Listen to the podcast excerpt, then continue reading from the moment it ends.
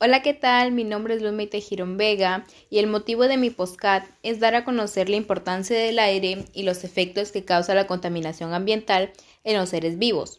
A continuación procederé a exponer mi guion de postcat. Introducción.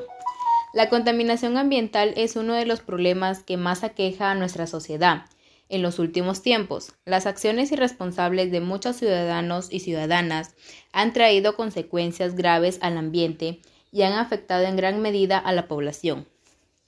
Por ello, es importante proponer acciones que reduzcan los altos índices de contaminación y comprometernos con su cumplimiento en favor del ambiente y la salud de todos los seres vivos. Desarrollo.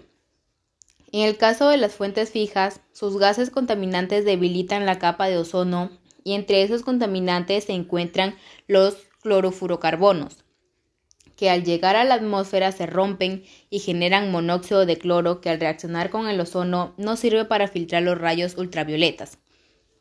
Tengamos en cuenta que los rayos ultravioletas son parte del medio ambiente y la vida en la Tierra. No obstante, su ingreso en exceso a la superficie terrestre pone en peligro a los seres vivos.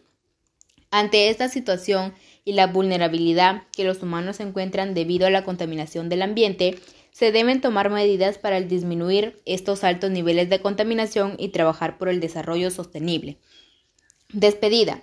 En consecuencia, debemos resaltar que es importante proponer acciones que reduzcan los altos índices de contaminación y comprometernos con su cumplimiento en favor del ambiente y salud de todos los seres vivos.